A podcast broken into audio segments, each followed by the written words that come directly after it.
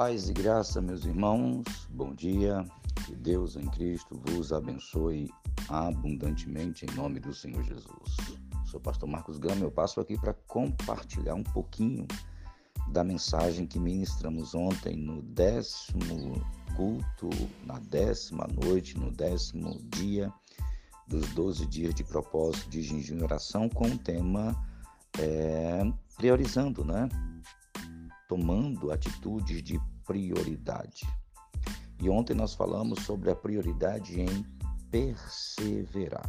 Para isso, trouxemos o texto de Romanos, capítulo 12, versículo 12, que diz assim: Alegrai-vos na esperança, sede pacientes na tribulação, perseverai na oração. Uma coisa é nós termos uma promessa, outra coisa é perseverarmos crendo nessa promessa.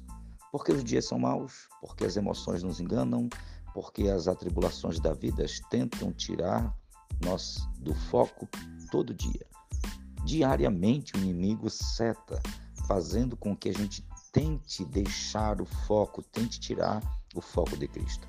Para isso, nós ilustramos com a história de Caleb, no Antigo Testamento, em que ele esperou 45 anos pela promessa que Deus tinha dado a ele quando ele foi espia na terra de Canaã, dizendo que ele pisaria e moraria e a descendência dele teria aquela terra como propriedade.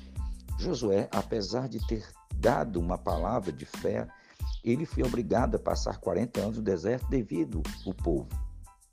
Nesses 40 anos, Josué, Josué não, Caleb perseverou continuou esperando, continuou crendo, continuou andando em direção à promessa que Deus havia feito, apesar do deserto, apesar das emoções de frustração, apesar de saber que não foi ele que levou para aquele deserto, apesar de todas as situações complicadas que Caleb teve que enfrentar devido ao erro dos outros.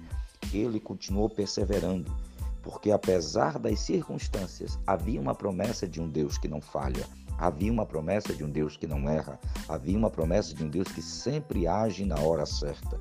Por isso é que Paulo, inspirado pelo Espírito Santo, solicita-nos a cada um de nós que continuemos, continuemos perseverando em oração, perseverando para não perder o foco, perseverando e continuar acreditando que aquele, o Deus que nos fez a promessa no tempo certo, é poderoso para cumprir ela em nossas vidas.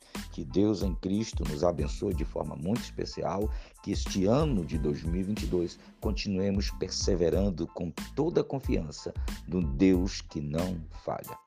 Deus abençoe.